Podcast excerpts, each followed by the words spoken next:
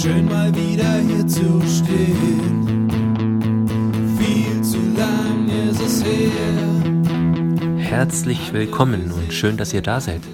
Ich bin Paul und nehme euch mit auf meinen ganz persönlichen Jakobsweg. Servus wieder mal bei Rock'n'Roll und Tränen. Es geht weiter. Die fünfte Episode und auch der fünfte Wandertag für mich auf dem Camino. Ja, was war das für ein Morgen? Es war ja eine wunderbare Herberge. Wir waren in der Nähe des Puerto del Perdón, in dem kleinen Nestchen Zariquiqui, lustiger Name, aber so hieß dieses Dorf und wir hatten am Abend zuvor ja ein schönes Pilgermenü. Und da bin ich in der Früh aufgewacht und ich war auch wirklich froh, dass ich aufgewacht bin, weil wie im Vorfeld bereits mal erwähnt in der Episode 4 ich bin fast erstickt. Tatsächlich haben die Leute im Zimmer dieses Fenster zulassen wollen und ähm, so habe ich mich mit meinem Sauerstoffmangel durch die Nacht gemogelt und war froh, wo ich dann um 6 Uhr runter bin und auch gleich raus. Es stand an ungefähr eine halbe Stunde bis auf den Gipfel des Puerto del Perdón. Der ist jetzt auch gar nicht so hoch. Der ist knapp 750 Meter hoch. Und da ging eigentlich ein ganz schöner Pfad drauf. Und wie immer in der Früh habe ich mich erstmal allein auf den Weg gemacht. Die Bea und die Karin und der Alex, die haben auch immer länger gebraucht und den Hansan, unseren lieben Freund, eigentlich nicht aus Südkorea, sondern aus Spanien, aber ähm, seine Wurzeln hat er eben in Südkorea gehabt. Den hatten wir in einer anderen Herberge untergebracht. Äh, das wollte er selber auch so und von dem her war er erstmal nicht dabei. Aber ich bin allein los. Es war schlechtes Wetter aber nicht Regen, sondern es war sehr windig da oben und bewölkt. Und hier war ich tatsächlich froh, dass ich meine Mütze dabei hatte. Und so bin ich im Morgengrauen auf den Puerto del Perdón nach oben marschiert und habe nach einer Dreiviertelstunde dann da oben den Gipfel erreicht. Es ist eher ein Plateau und ich habe mich sehr gefreut, als auf einmal hinter mir der Hansan rief, äh, Christoph, guten Morgen, hallo. Und dann haben wir uns tatsächlich da oben getroffen. Wir sind zufällig wohl äh, gleichzeitig losgelaufen in der Früh und haben da oben dann, obwohl es sehr, sehr kalt und windig war, die Aussicht genossen. Und man hat trotz schlechtem Wetter, also es war bewölkt, wie gesagt, und sehr windig, aber man hat weit gesehen bis Pamplona und in die ganze Ebene. Und man muss wissen, auf dem Puerto del Perdón stehen ganz, ganz viele Skulpturen aus Eisen und die stellen diverse Pilger nach. Und das Ganze ist sehr groß, also so groß wie Menschen und teilweise größer wie echte Menschen. Das ist dann in einem sehr, sehr großen Halbkreis aufgebaut und wirklich beeindruckend, wenn man da oben steht. Ja, ich möchte nur was sagen, genau zum Equipment fällt mir ein, Wanderstöcke. Ich habe einige gesehen, die liefen da mit Wanderstöcken.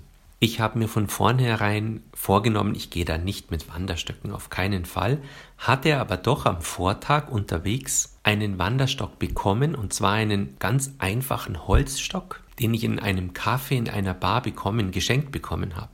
Den hatte da wohl ein Pilger vergessen und so habe ich ihn mitgenommen.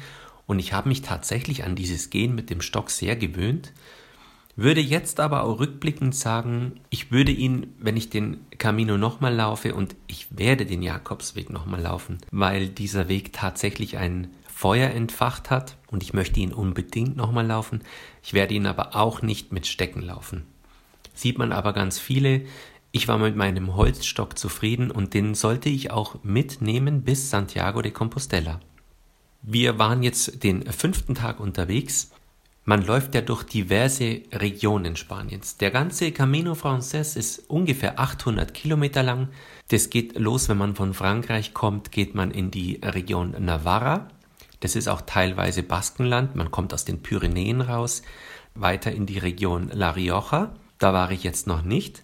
Das sollte dann weitergehen in die Region Kastilien und León, wo die sagenumwobene Meseta kommen würde. Vor der hatte ich schon einiges gelesen, aber ich war mir noch nicht sicher, ob ich sie auch durchlaufen will. Und schließlich kommt man dann nach Galizien. Und Galizien geht dann auch bis zum Meer.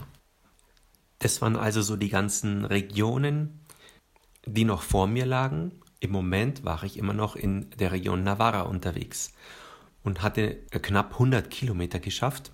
Aber ich war noch guter Dinge und wusste, es liegt noch ein richtiger Weg vor mir. Übrigens, neben dem Camino Frances gibt es diverse andere Wege. Da werde ich in einer der nächsten Episoden drauf eingehen. Es geht ja in Trichterform aus ganz Europa, gehen ja zig hunderte Jakobswege Richtung Santiago de Compostela. Und natürlich ist der Camino Frances, den ich gegangen bin, der berühmteste, den wirklich die meisten Pilger wandern. Es gibt da Zahlen, dass ihn jährlich an die 200.000 Pilger wandern, aber wie ich schon erwähnt hatte, ich fand es überhaupt nicht überlaufen, obwohl es August war. Es war wirklich okay und man hatte ganz viel Einsamkeit, wenn man die haben wollte. Ja, und so stand Hansan und ich jetzt auf dem Puerto del Perdón und uns wurde es dann langsam kalt. Und wir haben dann beschlossen, weiterzugehen. Und das hat bedeutet, der Abstieg war angesagt, denn von nun an ging es jetzt nur noch bergab. Aber natürlich nur im Wandersinne und nicht im Gesamtsinne betrachtet. Also wir haben uns auf den Abstieg gemacht. Das war ein ziemlich schroffer Abstieg, ziemlich schottrig wo man wirklich aufpassen musste, dass man nicht ausrutscht und nicht stürzt. Und an diesem Tag kamen wir durch ganz viele kleine Ortschaften. Uterga, gefolgt von Eunante, dann ging es nach Obanos. Das kann man sich vorstellen, das sind alles Orte mit manchmal nur 100 oder manchmal weniger Einwohnern. Da gibt es dann eine Bar oder ein Café oder nur eine Bäckerei. Wir sind oftmals durchgelaufen, haben uns vielleicht hier und da mal kurz einen Kaffee geholt, aber meistens wollten wir wirklich vorankommen und so war unser erster Stopp an diesem Tag am späten Vormittag Punte la Arena. Punta la Arena war ein kleines Städtchen, aber auch nur mit 2000 Einwohnern, aber wirklich einen ganz tollen Marktplatz und wir saßen direkt am Jakobsweg, der durch dieses Städtchen mitten durchführt, in einem Café und saßen da gerade eine Viertelstunde und dann kam hinter uns schon die Bea, der Alex, die Karen an und es war natürlich große Freude, dass wir uns hier getroffen haben. Sie haben sich auch noch in das Café gekocht zu uns und so haben wir erstmal die erste Etappe dieser Wanderung an diesem Tag mit einem weiteren Cappuccino gefeiert sozusagen. Und wo wir da so in diesem Kaffee saßen, sind natürlich einige andere Pilger an uns vorbei. Und einen Pilger auf diesem Weg nicht zu erkennen, das ist nahezu unmöglich. Es gibt so klassische Zeichen, wie dass viele eine große Muschel am Rucksack tragen. Das war übrigens vor vielen, vielen hunderten Jahren schon das Zeichen eines Pilgers plus diesem Pilgerstab. Auch heute haben noch einige diese Muschel am Rucksack. Dann natürlich entweder Stecken oder ein klassischer Holzstecken. Und ansonsten sieht man es einem Pilger natürlich an auf diesem Weg, dass er auf dem Weg nach Santiago ist. Nach einer wirklich schönen Pause haben wir uns aufgemacht und haben beschlossen, erstmal zusammen weiter zu wandern. Man kommt dann am Ortsausgang von Ponte la Reina über eine wunderbare Steinbrücke, die auch sehr berühmt ist für dieses kleine Städtchen weil sie sehr groß ist und in ganz vielen Abbildungen in Zeitungen und in einigen Büchern abgebildet ist. Und sie ist wirklich beeindruckend. Man zieht aus der Stadt fast schon feierlich aus über diese Steinbrücke. Hier sind wir noch zusammengegangen und dann haben wir uns wieder aufgelöst und ich bin eigentlich den Rest des Tages mit der Bea gelaufen und wir haben uns ausgetauscht und haben uns besprochen. Die Bea hatte auch viel zu erzählen und ich konnte ihr viel erzählen und so sind wir da viele, viele Kilometer zusammengelaufen sind dann in den nächsten Ort, Maneru, gekommen, Siraqui und so kam wieder Örtchen an Örtchen und wir haben zu zweit ab und zu eine Pause gemacht und sind dann wieder weitergelaufen. Und da die Bea ein Handy hatte und mit ihrer Freundin gut vernetzt war, haben wir irgendwann die Nachricht bekommen, unser Tagesziel ist Villa Tuerte und dort ist bereits eine Herberge für uns reserviert, ein Zimmer. Das war für mich Fluch und Segen zugleich, weil ich dachte, wir sind in Kürze da, und zwar in Lorca, ich habe eigentlich gehofft, dass wir heute nur 26 Kilometer laufen. Ich habe meine Beine gespürt. Ich habe leicht meine Patellasehne auch gemerkt, dass sie so ein bisschen beleidigt ist. Aber nein, es ging weiter nach Villa Tuerte. Wir hatten eine Gruppendynamik und die anderen waren schon weit voraus. Und so hieß es für uns, die Bea und mich, nochmal aufstehen, nochmal Wasser nachfüllen, nochmal fünf Kilometer weiter nach Villa Tuerte. Das Ganze natürlich jetzt bei Sonnenschein und richtig Hitze, denn das morgendliche Schlechtwetter hatte sich verzogen und wir waren jetzt richtig ohne Schatten unterwegs in der Hitze Spaniens im August. Und ich weiß noch, wo wir da so liefen, mitten durch die Pampa, rechts und links eher kahle Hügel. Das grüne Bergland von Navarra war jetzt vorbei, jetzt wurde es immer kahler und immer trockener. Da sind wir so dahin gelaufen und es ist tatsächlich schön, wenn man mit einem Menschen den man eigentlich wirklich erst wenige Tage kennt, auch mal zehn Minuten schweigend nebeneinander laufen kann und sich dabei wirklich nicht schlecht fühlt. dass diese Stille nicht beklemmend, nicht bedrückend ist, sondern dass man einfach froh ist, dass man hier zu zweit läuft, dass man aber nicht die ganze Zeit reden muss. Das weiß ich noch, das war eine Erkenntnis, die war total angenehm und das habe ich wirklich, wirklich genossen. Und ich habe es ihr dann auch gesagt, wie schön das ist, dass wir einfach zusammen laufen, ohne die ganze Zeit reden zu müssen. Nichtsdestotrotz hatten wir irgendwann natürlich das Thema Musik. Mein Thema Rock'n'Roll und die Bea hat erzählt, dass sie auch ganz, ganz gern und viel Musik hört. Sie hatte tatsächlich nicht nur ihr Handy dabei, sie hatte sogar eine Bluetooth-Box dabei und dann haben wir auf diesem Weg spanische Rockmusik gehört. Wie gut war das wirklich? Also wir haben gefeiert, sie hat's alles mitgesungen. Ich habe keine Ahnung gehabt, um was es geht, aber es war richtig coole Mucke und die Stimmung war sofort richtig, richtig gut. Ja, und neben einigen Bands, die wir dann so gehört haben, weiß ich noch, hat mir die Bea die Band Los Planetas gezeigt. Los Planetas, die Planeten, kannte ich überhaupt nicht. Da haben wir den Song gehört, Que puedo hacer, sie hat mir dann alles übersetzt und vor allem Un buen día, eines schönen Tages. Und wir haben diesen Song dann wirklich 20 Mal oder so gehört auf diesem Weg. Eines schönen Tages, un buen día. Und wir haben echt gelacht. Und heute noch, wenn ich Los Planetas höre, un buen día, dann bin ich sofort auf diesem Abschnitt des Caminos und höre mich schlechtes Spanisch singen, habe versucht, die Silben von der Bea nachzusingen. Sie hat einfach ihre Box noch lauter gemacht. Dann hat man meinen Gesang nicht gehört, sondern nur die schönen Planeten aus Spanien. Wirklich, wirklich schön. Das war ein toller Moment und so haben wir uns die letzten Kilometer nicht nach Villa Tuerte geschleppt, sondern wir sind wirklich fast singend eingelaufen in Villa Tuerte. Wir wussten wohin und dort vor der Herberge haben die anderen schon auf uns gewartet. Und es waren wieder mal, wie immer, wenn wir uns getroffen haben, es war ein wirklich herzliches Willkommen, weil wir uns alle gefreut haben, uns zu sehen und wir haben in dieser Herberge ein wunderbares Zimmer nur für uns bekommen. Große Freude. Was aber noch schön war in dieser Herberge, dass es einen Innenhof gab, in dem acht Hängematten unter einem wunderschönen Holzgebälk im Schatten aufgespannt waren. Hansan ist sofort los und hat für uns alle kühles Bier organisiert und ich weiß noch, wie wir uns in diese Hängematten reingelegt haben und eine Stunde nur relaxed haben. Es war wirklich ein Wohlgenuss. Es waren über 30 Kilometer, es waren über 30 Grad und wir waren einfach nur froh, hier zu sein. Wir hatten tolle Gespräche, auch die anderen hatten einfach einen tollen Tag, sehr bewegend. Und auch die Geschichte von Bea, die sie mir erzählt hat, war wirklich sehr bewegend und hat mir sehr zu denken gegeben. Und so waren wir jetzt einfach froh, da zu sein und haben es uns in unseren Hängematten gut gehen lassen. Ich war ja bezüglich Musik sehr, sehr streng mit mir selber und hatte mir eigentlich auferlegt, nur Nachmittag Musik zu hören. Und jetzt war aber genau die richtige Zeit. Ich weiß noch, ich lag in dieser Hängematte mit richtig guter Musik und so sollte auch die nächsten Tage Musik immer mehr mein Begleiter werden. Und ich habe mir tatsächlich auch mal Vormittag um elf schon den ersten Song auf die Ohren gegönnt, weil ich festgestellt habe, dass man dadurch auch mal schwere Gedanken unterbrechen kann oder gar nicht erst aufkommen lassen kann. Es war nämlich tatsächlich so, der Camino wird dann in diesem Bereich, je weiter du ins Landesinnere reinläufst, immer öder und flacher und dein Auge findet immer weniger Anhaltspunkt. Es kommen immer mehr Gedanken und auch wenn du allein unterwegs bist. Und es waren oft schwere Gedanken und dann wollte ich ganz bewusst diese schweren Gedanken gar nicht erst aufkommen lassen oder gezielt beenden. Und so habe ich für mich dann auch beschlossen, jetzt auch mal Musik zu hören, Vormittag. Und das war wirklich gut, weil so bin ich oft mit einem Lied auf den Lippen, summend, pfeifend oder singend des Weges gelaufen, wenn ich nicht gerade mit einem aus unserer Gruppe unterwegs war auf dem Weg. Im Übrigen habe ich auch ganz viele andere Leute getroffen und auch gesprochen, immer wieder an Pausen in irgendwelchen Cafés, auch in den Herbergen hatten wir natürlich Kontakt mit vielen anderen auch. Wir waren zwar eine eingeschworene Gruppe, aber waren absolut offen für alle Mitpilger und Pilgerinnen, die es sonst noch auf dem Weg gab.